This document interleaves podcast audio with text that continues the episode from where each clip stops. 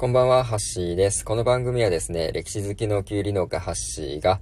歴史に興味を持ってもらえる人を少しでも増やしたい、そんな思いで、えー歴史に関するあらゆるエピソードを紹介していく番組です。歴史にはいろんな諸説がありますので、もしかしたら、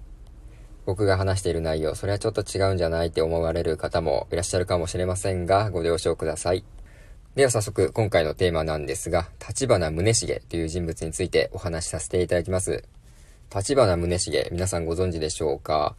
僕はですね、あの、学生時代に、戦国無双っていうゲームをやっていまして、それで初めて知ったんですけど、この人、戦国時代の終わり頃に九州で活躍した戦国武将なんですね。で、めちゃくちゃ強くて、あの、豊臣秀吉から、東の本田忠勝、西の立花宗茂が、東西の無双であるって称されるぐらい強かったんですね。これどういう意味かって言いますと、東の本田忠勝っていうのは、あの、徳川家康の家臣で、えー徳川四天王っていうのがいたんですけど、その一人の本田忠勝っていうめちゃくちゃ強い武将がいたんですね。その人と立花宗茂は、もう他に並び立つ者がいないぐらい、もう強い武将であるっていうことだったんですね。中にはですね、この立花宗茂がもう戦国最強だったんじゃないかっていう方もいらっしゃるぐらい戦が強かったんですね。で、そんな立花宗茂は大友氏っていう九州地方の有力大名のもとに仕えていたんですけど、ある時ですね、あの対抗勢力である薩摩の島津氏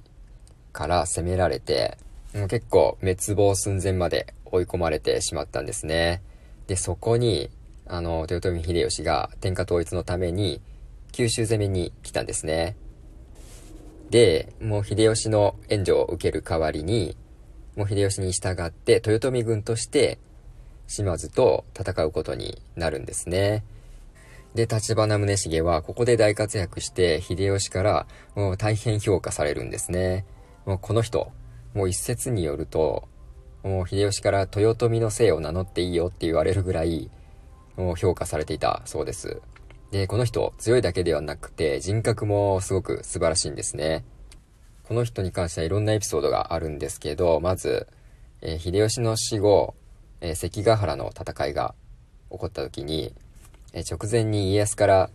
もう東軍に着かないかって誘われてたそうなんですが、これをですね、宗茂、秀吉公への恩義があるから、東軍に着くならもう死んだ方がマシだって言って断るんですね。で、この時家臣からも、西軍にはもう勝ち目ないんじゃないですかって言われることもあったそうなんですが、まあ勝敗はもう関係ないって言って、西軍に着くんですね、この宗茂。いや、ほんと義理がたい人物ですよね。で、関ヶ原の戦いでは結局負けてしまうんですが、ここでもう一つ、彼の人格の良さを表すエピソードがあるんですけど、これ西軍にはかつて敵同士だった島津義弘っていう人物がいたんですね。で、彼はこの宗茂の実の父親の仇でもあったんですね。で、島津軍は関ヶ原の戦いの負けがもう濃厚になると、もうあえて敵のど真ん中を突破して九州に戻ろうとするんですね。これはですね、島津軍の強さを周りに焼き付けるための行動だったと言われているんですけど、さすがにですね、兵力がどんどん消耗していったんですね。で、それを見た宗茂の家臣たちは、今こそ仇を撃ってはどうかと言うんですね。で、これに対して宗茂、なんて言ったと思いますか？これめちゃくちゃかっこいいんですけど、まあ、弱った相手を撃つのは卑怯者のすることだって言って、島津軍を撃つどころか、もうあえて護衛しながら、一緒に九州へ帰っていったんですね。器も大きいんですよ、この人。で、関ヶ原の戦い終わった後、まあ、この人、領地を没収されて、まあ、浪人になってしまうんですけど、なんとですね、あの徳川家康と秀忠親子がですね、彼の人柄だったり、その今までの活躍ぶりを評価して、再び領地を与えられて、大名に復帰するっていうもう異例の大逆転を起こすんですね。もう豊臣秀吉や家康からも認められるって相当優秀な人物だったんでしょうね。あともう一つ、彼のエピソードで僕が印象に残ったものがあるので紹介していきたいなと思います。宗重が大名に復帰した時に、すぐ、あの、かつて家臣だった人たちを呼び戻したんですね。で、再び雇うことになるんですけど、この時家臣たちから、今の屋敷では小さすぎるから、もっと大きな屋敷にしたらどうですか？って言われるんですね。で、これに対して、また宗重がもう、すごいこと言うんですよ。なんて言ったかと言いますと、お前たちは私にとって何よりも大切でかけがえのない存在だから、